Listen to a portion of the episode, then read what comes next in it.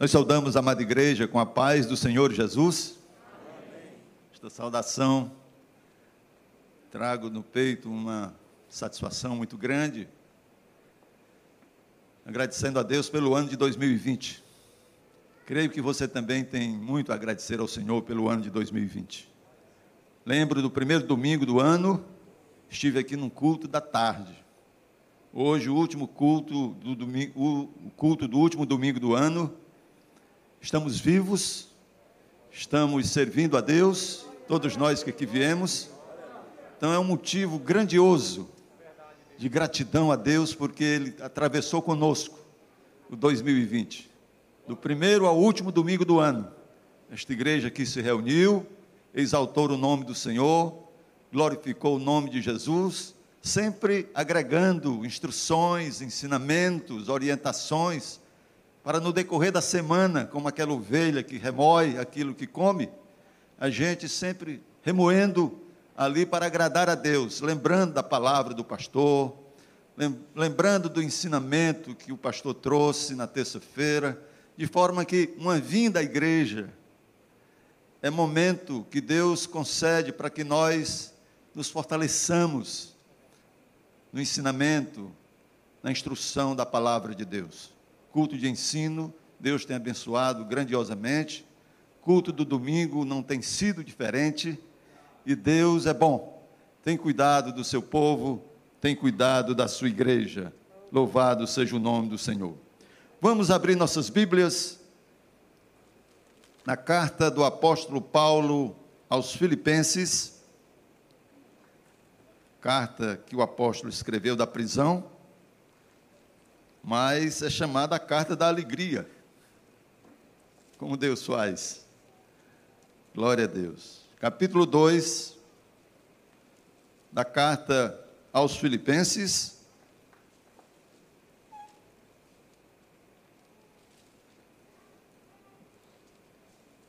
Versículos 5 ao de número 11.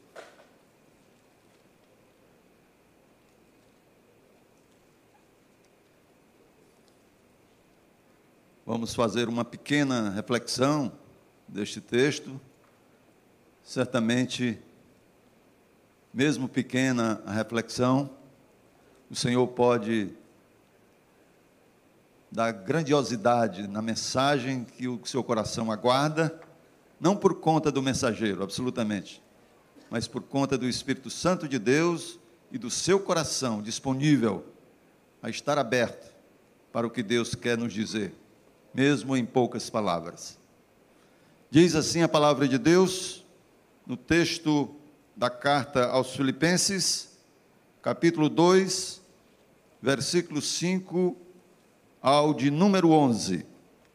Diz assim a palavra: De sorte que haja em vós o mesmo sentimento que houve também em Cristo Jesus que, sendo em forma de Deus, não teve por usurpação ser igual a Deus, mas aniquilou-se a si mesmo, tomando a forma de servo, fazendo-se semelhante aos homens. E achado na forma de homem, humilhou-se a si mesmo sendo obediente até a morte e morte de cruz. Pelo que também Deus o exaltou soberanamente e lhe deu um nome que é sobre todo nome, para que ao nome de Jesus se dobre todo joelho dos que estão nos céus e na terra e debaixo da terra, e toda língua confesse que Jesus Cristo é o Senhor, para a glória de Deus Pai. Louvado e engrandecido seja o nome do Senhor Jesus. Eu creio que o Senhor já falou ao teu coração. Esses dias temos sido mergulhados, imersos no assunto da encarnação, o mistério da encarnação. E o apóstolo Paulo, inspirado pelo Espírito Santo de Deus, mostrou com tanta clareza a finalidade, a forma como Deus amou o mundo. O evangelista João não consegue, ele não encontra palavras, não encontra adjetivos. Ele usa uma expressão que o Senhor, que Deus amou o mundo de tal maneira que fez isso aqui. Porque Jesus obedeceu, e em forma de homem, ele veio e esteve conosco. Meus amados, diz o versículo 5: tenham entre vocês o mesmo modo de pensar de Cristo Jesus. E no 6 ele diz que, mesmo existindo na forma de Deus, não considerou o ser igual a Deus algo que deveria ser retido a qualquer custo. Há pessoas que retêm para si a qualquer custo uma condição de superioridade. Alguém que é ou que pensa que é alguma coisa não quer abrir mão daquela alguma coisa. Não é? Essas pessoas se consideram insubstituíveis, por isso não abrem mão nem de uma pessoa para substituir. Às vezes até no emprego. A pessoa não gostaria de ter alguém ali para ele ensinar, para aprender a fazer o que ele sabe fazer. Mas isso está acabando e a gente tem que se preparar para não ser tão egoísta nesse sentido. Creio que aqui, nesse grupo que Deus trouxe esta noite, nem há esse tipo de pessoas. Mas, às vezes, a, a referência é feita para que nós vigiemos em pequenas coisas que outros avançam em quantidade mais elevada.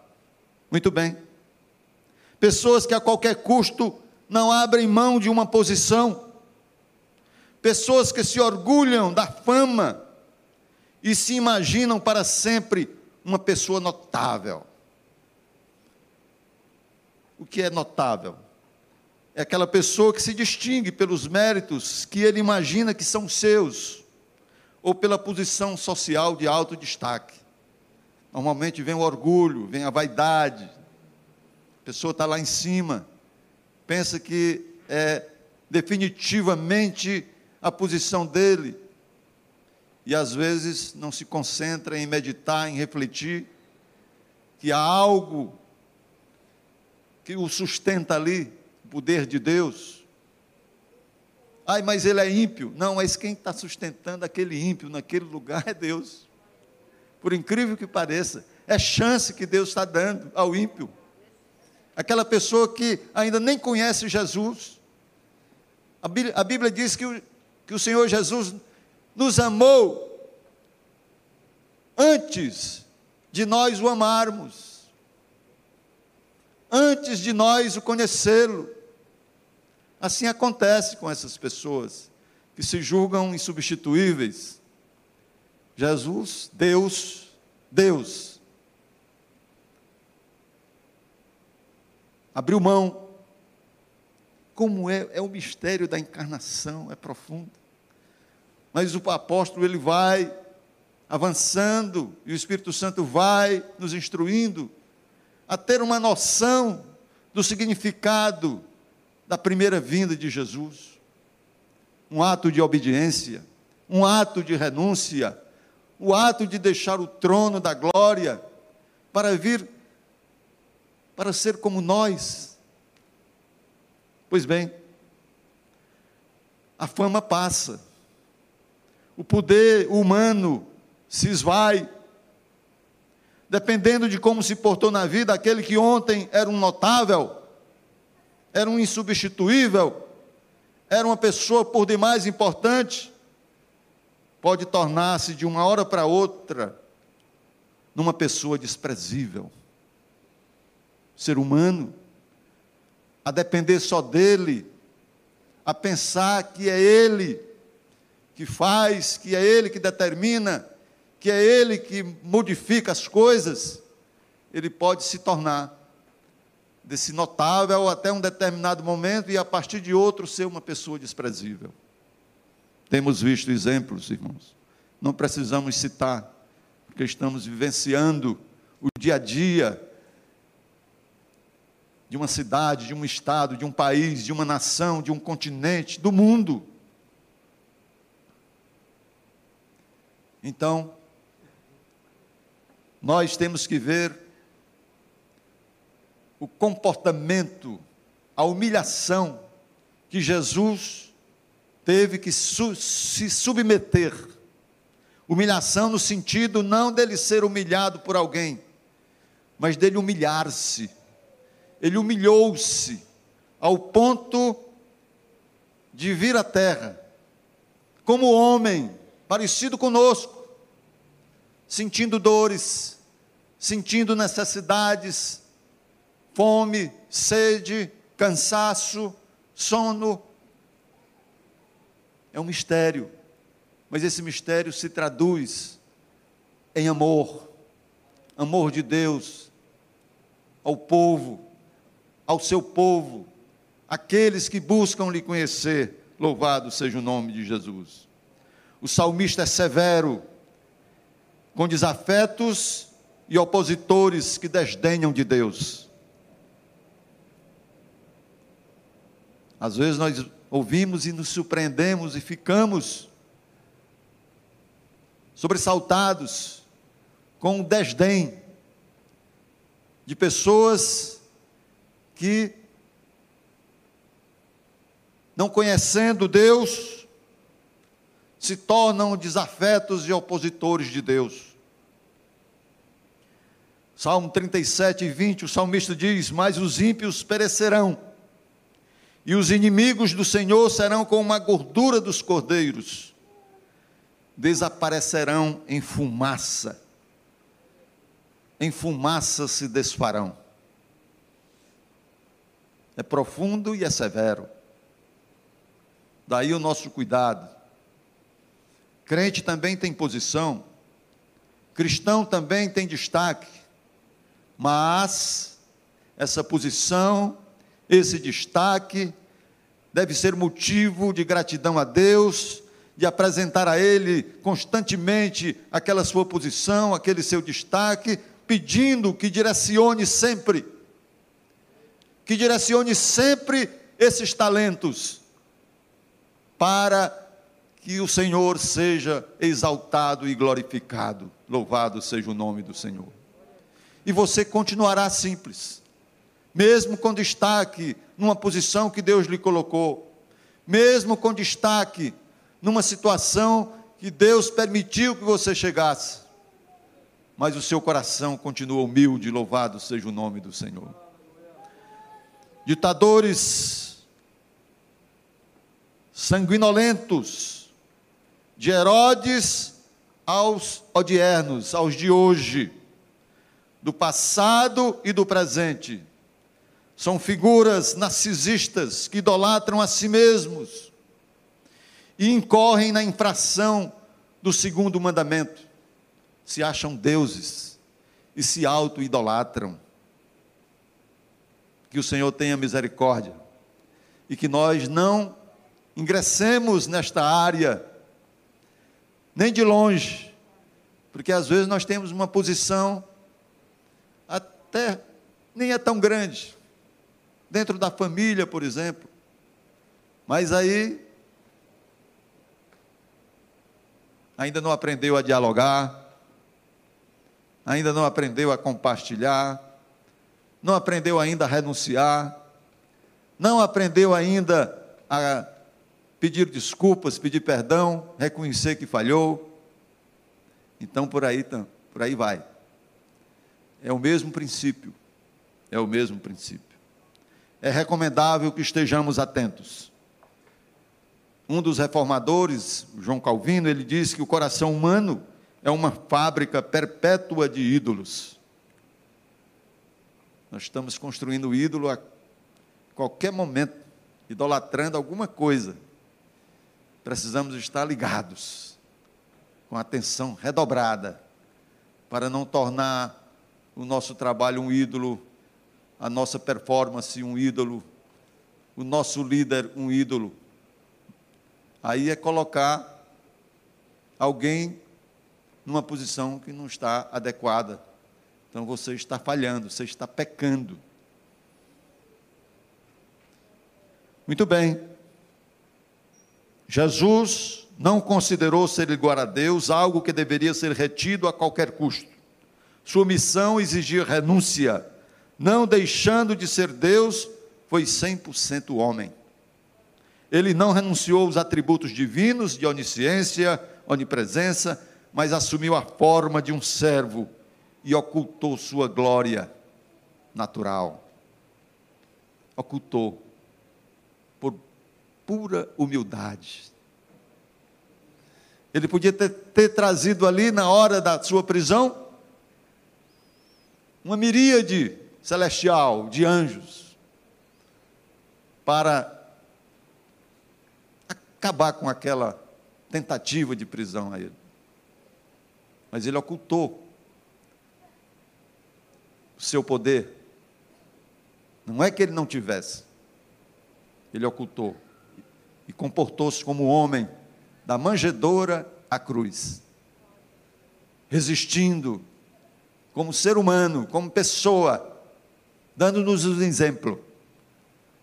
Uma das finalidades é nos mostrar que com Ele, com o Espírito Santo de Deus, nós podemos resistir às tentações, podemos enfrentar os desafios, podemos superar as dores, podemos acabar as mágoas, porque Ele nos deu exemplo como homem, o homem Jesus. Ele se esvaziou, assumindo a forma de servo, tornando-se semelhante aos seres humanos. Ele se esvaziou. O alto esvaziamento de Cristo permitiu-lhe assumir de forma plena a natureza e precariedade da condição humana. Jesus se dispôs a viver sem nenhum privilégio e correu todos os riscos que os mortais correm. Todos os riscos que nós corremos. Jesus resolveu correr esses riscos ventanias, tempestades, traições, relacionamentos de difíceis, né? Participou da história e da cultura de um povo subjugado. Experimentaria o cinismo e a violência de um império dominador. E nasceu numa pequena família pobre, distante dos holofotes, distante da exaltação. Primeiro Natal, o nascimento do Salvador dos homens, não aconteceu num ambiente pomposo da terra. Não foi em Roma, capital do império. Não foi na Grécia dos renomados filósofos. Não foi no Egito, num palácio faraônico. Primeiro Natal não aconteceu numa extraordinária e célebre cidade da época sete séculos antes da primeira celebração do nascimento de Cristo, o profeta Miqueias havia dito: E tu, Belém é prata, pequena demais para figurar como grupo de milhares de Judá. Ou seja, Belém, pelo seu tamanho, pela sua importância perante a sociedade, perante os detentores do poder, a miúda Belém não tinha a mínima condição de figurar no mapa geográfico dos homens. Não era nem aquele pontinho de um vilarejo que nós, se formos atrás do mapa do Brasil, que está mostrando só cidades a partir de um determinado limite de população, se formos colocar um vilarejo ali, talvez a gente consiga. Mas Belém não tinha lugar, não tinha espaço nesse mapa geográfico humano. Ou seja, Belém, pelo seu tamanho, pela sua importância perante a sociedade, perante os detentores do poder, não tinha não era referida, não era conhecida. Por outro lado, a Belém Efrata, pequena demais, estava gravada nas escrituras de Deus. Miqueias capítulo 5, versículo 2. 700 anos antes da vinda de Jesus, Belém Efrata estava ali nas escrituras. E tu, Belém Efrata, pequena demais, para figurar como grupo de milhares de Judá. De ti, Belém Efrata, me sairá o que há de reinar em Israel, e cujas origens são desde os tempos antigos, desde os dias da eternidade. Aleluia! Glória a Deus. 700 anos antes do nascimento de Jesus Cristo, o profeta é bem claro em indicar o lugar desse acontecimento, dando-lhe o seu antigo nome aramaico, Efrata, além do nome hebraico, Belém. Estes dois nomes, tanto Belém como Efrata, um em hebraico e o outro em aramaico, ambos significam a mesma coisa: casa do pão. Quem disse eu sou o pão? Lá em João 6,35 tem a resposta. E Jesus lhes disse: Eu sou o pão da vida. Aquele que vem a mim não terá fome, e quem crê em mim nunca terá sede. Belém é frata, de ti me sairá o que há de reinar em Israel, e cujas origens são desde os tempos antigos, desde os dias da eternidade. Tanto a divindade como a humanidade de Cristo são claramente apresentadas neste versículo de Miqueias. Como homem nasceu, como homem ele nasceu. Como Deus sempre existiu. Existiu desde os dias da eternidade não tem começo. O verdadeiro cristão, o crente em Jesus, não se exaspera, não fica nervoso em exigir ambiente confortável para rememorar a primeira vinda de Cristo, nosso Salvador. Não precisa. Quando mergulhamos nas Escrituras, o quadro social humano enfrentado por José, o carpinteiro, e a Virgem grávida de nove meses não era um quadro tão favorável. Depois de uma longa e cansativa viagem, de um casal simples, origem, Nazaré, destino, Belém, ele carpinteiro, ela do mesmo nível social, nos últimos dias de gravidez, as mulheres, as mulheres sabem o que significa, o que significam os últimos dias de gravidez. A apreensão, a expectativa. Pois aqui estava o casal. Mesmo nível social. Últimos dias de gravidez. Certamente eles não experimentaram conforto naquela viagem Nazaré, Belém? Certamente que não. Itinerário resultante de uma exigência burocrática do império. Às vezes exigem algumas exigências burocráticas do império. E nem sempre são confortáveis. Que na verdade, para aquela família de Nazaré, era um cumprimento da promessa de Deus para toda a humanidade. Na verdade, Deus trabalha assim. O que era uma exigência burocrática do império passou a ser uma oportunidade para o cumprimento da promessa de Deus para a humanidade.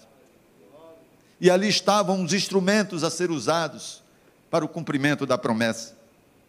A Bíblia não nos faz escutar um lamento sequer de José a Bíblia não nos faz ouvir uma queixa sequer de Maria. Paulo escrevendo aos Coríntios, na segunda carta, ele diz: Quanto ao mais, irmãos, lá no capítulo 13, no versículo 11: Regozijai-vos, sede perfeitos, sede consolados, sede de um mesmo parecer, vivei em paz, e o Deus de amor e o de paz será convosco. O Deus de amor e de paz será convosco. Pessoas, quando andam caminhando juntos, ou pessoas, quando caminham juntas, sendo de um mesmo parecer, concordando um com o outro, facilita. Vivendo em paz, mesmo em meio às, às mais perversas circunstâncias, o Deus de amor, o Deus de paz está com eles. Pois sem lamento de José, sem queixa de Maria, com concordância entre eles, com, certamente com o mesmo parecer, o Deus de paz, o Deus de amor, estava ali com aquele casal, louvado seja o nome de Jesus. Além do Deus redentor, está naquele ventre, louvado seja o nome do Senhor. E assim foi aquele casal. Não vemos Maria reclamando de uma possível incompetência de José em não conseguir pousada. Às vezes as palavras vêm e até surpreendem, mas nós não ouvimos Maria reclamando de uma possível incompetência de José em não conseguir a pousada. Não vemos mau humor de José diante de um quadro de extrema hostilidade no lugar da hospitalidade. Onde era para haver hospitalidade, eles eram de lá. As raízes de José e Maria, é por isso que eles estavam lá. Onde estavam os seus parentes? Para tanta hostilidade no lugar da hospitalidade. Mas não se escutou reclamação não se escutou choro, reclamação, nem mimimi de nenhum dos dois. Graças a Deus. Aleluia. E algumas vezes nós, homens e mulheres, falhamos nos nossos relacionamentos, porque nos distanciamos do Deus de amor, nos afastamos do Deus de paz. Na hora do parto, marido e mulher, não encontraram hospedagem. Eita, que hora, irmãos? A hora do parto. Outras vezes as mulheres e os pais também, a gente sabe o que é uma hora do parto. O que é aquele instante da espera que vai se tornar real aquilo que nós não estamos vendo. E então? Na hora do parto, marido e mulher não encontraram hospedagem. Onde estavam os antepassados de José e de Maria? Eles que tinham suas raízes naquela localidade. Por essa razão, estavam ali. Mas acima de tudo, era a palavra de Deus que os atraía à casa do pão. Eles estavam ali principalmente porque a palavra de Deus já registrada nas Escrituras há sete séculos, fez com que aquele casal chegasse na casa do pão, a casa de Jesus, onde Jesus iria nascer, onde Jesus se faria homem. Coisa extraordinária e maravilhosa. As coisas terrenas são incertas e efêmeras tão incerta que eles não conseguiram a hospedagem, tão efêmeras que logo passou. Mas a palavra do Senhor, as palavras das, das Escrituras são eternas. O céu e a terra passarão, disse Jesus, mas as minhas palavras não hão de passar. A exposição da palavra de Deus, segundo o salmista, Salmo 119, verso 30, a exposição da palavra de Deus dá luz e dá entendimento aos simples. Aquele casal estava absolutamente iluminado pela palavra de Deus. Eles conheciam a palavra. Eles estavam imersos na palavra de Deus. Daí a segurança, daí o não reclamar, daí o não murmurar, daí a confiança de que tudo daria certo, como deu certo, louvado seja o nome de Jesus.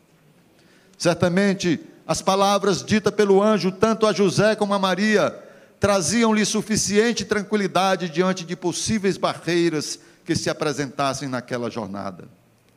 A família pobre, pobre, nos planos de Deus para a chegada do Messias, não se tratava de um mero marketing. Deus não precisa fazer marketing. Era uma realidade que, constru, que construiria aquela realidade dura, aquela realidade sacrificial.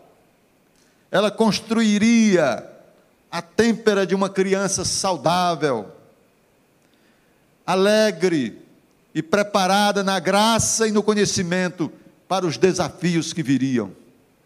Certamente o pai e a mãe foram carinhosos, foram cuidadosos, não ficaram ali naquele curral o tempo todo, não, irmãos.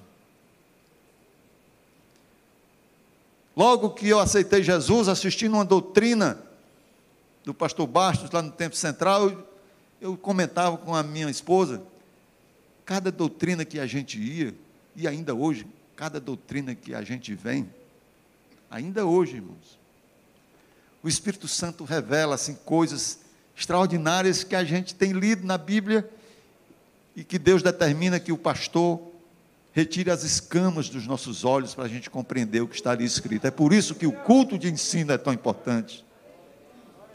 E foi num culto de ensino que o pastor disse: Olha, quando os magos chegaram para visitar Jesus, e eu já tinha certamente lido isso, mas muito por cima e não observava.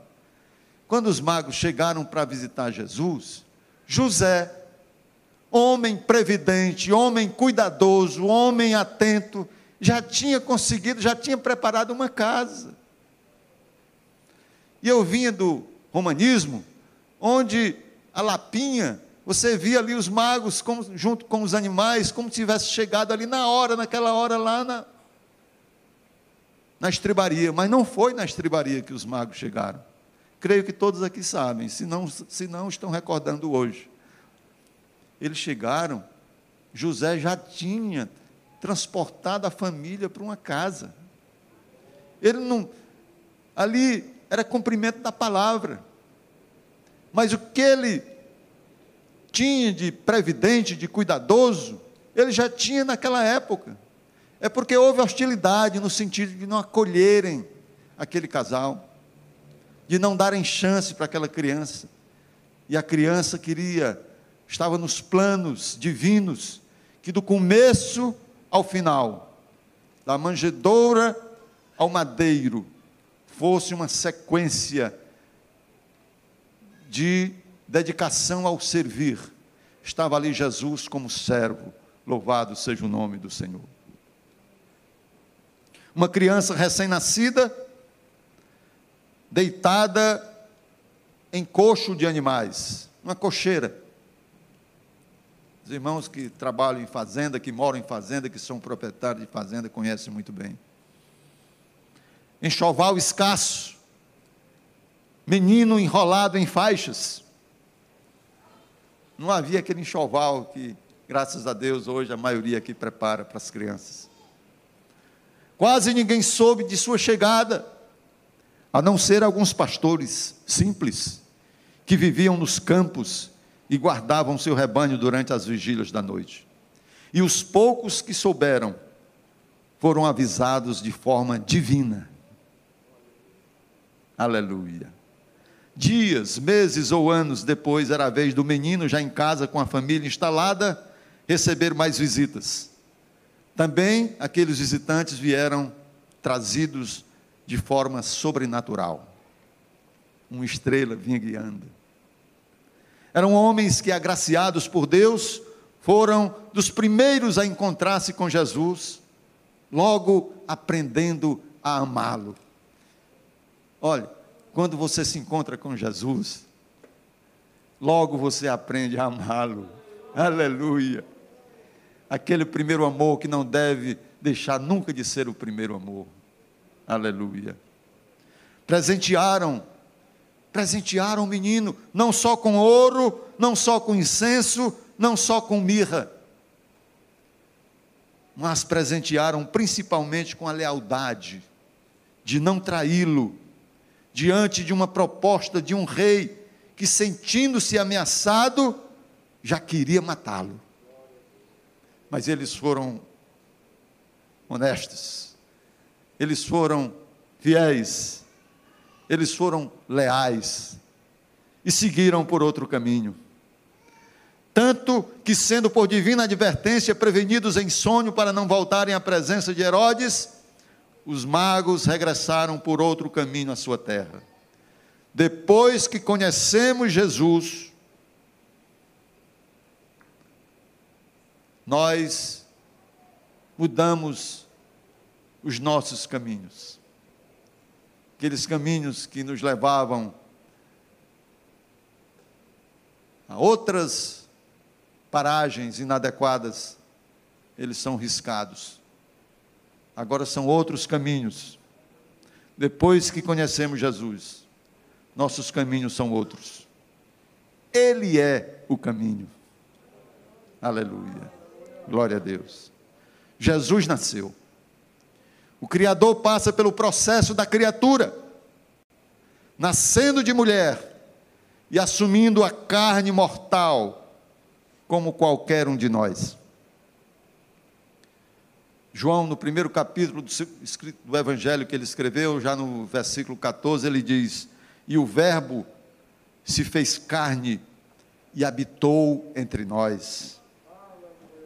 Agora vem uma coisa linda, cheio de graça e de verdade. E vimos a sua glória como da do unigênito do Pai. Um dos mais uma das mais cativantes expressões da Bíblia, cheio de graça e de verdade. Cheio de graça é Jesus. Tem alguém expressando incorretamente. Porque cheio de graça, quem é cheio de graça, graça para derramar sobre nós, é Jesus. Nós somos agraciados. Maria foi agraciada. Cheio de graça é Jesus. Em Lucas 1, 28 é dito: E entrando o anjo aonde Maria estava, disse: Alegra-te, muito favorecida, ou alegra-te, agraciada, o Senhor é contigo. Olha, o fato de nós sermos agraciados já é um tamanho extraordinário. Agora, cheio de graça é para Jesus, cheio de graça e de verdade, e vem até antes, porque se fosse só a verdade, como a verdade, o Senhor conhece a nossa verdade, Ele conhece o nosso eu, o nosso ser. Ele nos desnuda com um olhar seu, aquele olhar introspectivo que olhou para Pedro e Pedro chorou. Ele olha para nós também e vê o que nós somos. Nós somos muito limitados, nós somos muito desajeitados, nós somos muitos carentes. Aí, é a verdade que ele vê, é a verdade que ele podia expor. Ele expõe a verdade, mas ele não nos expõe. Mas antes da verdade vem a graça, o amor que ele derramou sobre nós. É a graça de Deus que permite o Senhor Jesus olhar para nós, ver a nossa verdade limitadíssima, muito limitada, ao ponto de não termos acessos a Deus, não fosse a graça de Jesus.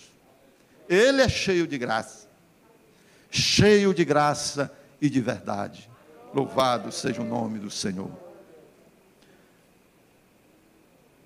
E antes da verdade que nos desnuda, que nos deixa absolutamente incompatíveis de estar na presença de Deus, porque todos pecamos, aí sim, Jesus, cheio da graça, nos banha com seu sangue e nos habilita a passar a ter comunhão com o Deus de paz, comunhão com o Deus de amor. Aleluia. Sete séculos antes, também, além de Miqueias, sete séculos antes, Isaías escreveu: Certamente ele tomou sobre si as nossas enfermidades, as nossas dores levou sobre si, e nós o reputávamos por aflito, ferido de Deus e oprimido e reconhecido em figura humana, ele se humilhou. Agora, voltando para Paulo, escrevendo aos Filipenses, tornando-se obediente até a morte e morte de cruz. Versículo 9: Por isso também Deus o exaltou sobremaneira e lhe deu o nome que está acima de todo nome, para que ao nome de Jesus se dobre todo joelho nos céus, na terra e debaixo da terra, e toda língua confesse que Jesus Cristo é o Senhor, para a glória de Deus Pai. Temos que dar lugar à nossa lembrança, o servo obediente que foi Jesus, que humilhou-se para cumprir o que estava determinado para ser feito, deixar o trono de glória para passar pelo estábulo, pelo estábulo desempenhar o incomparável ministério da redenção humana, vivendo na humilde Galiléia dos gentios. Depois de ensinar, servir e operar milagres e ser cravado cruel e vergonhosamente no madeiro, ser sepultado numa tumba emprestada, certamente há um propósito. Tanto assim que ele recomenda que não esqueçamos, mas também de uma realidade extraordinária não podemos esquecer. Jesus Cristo, como disse aqui o apóstolo, já encerrando, Jesus Cristo é o Senhor. Aleluia. O humilde servo Galileu é, na verdade, o Senhor do universo. Aleluia. A Ele foi dado todo o poder.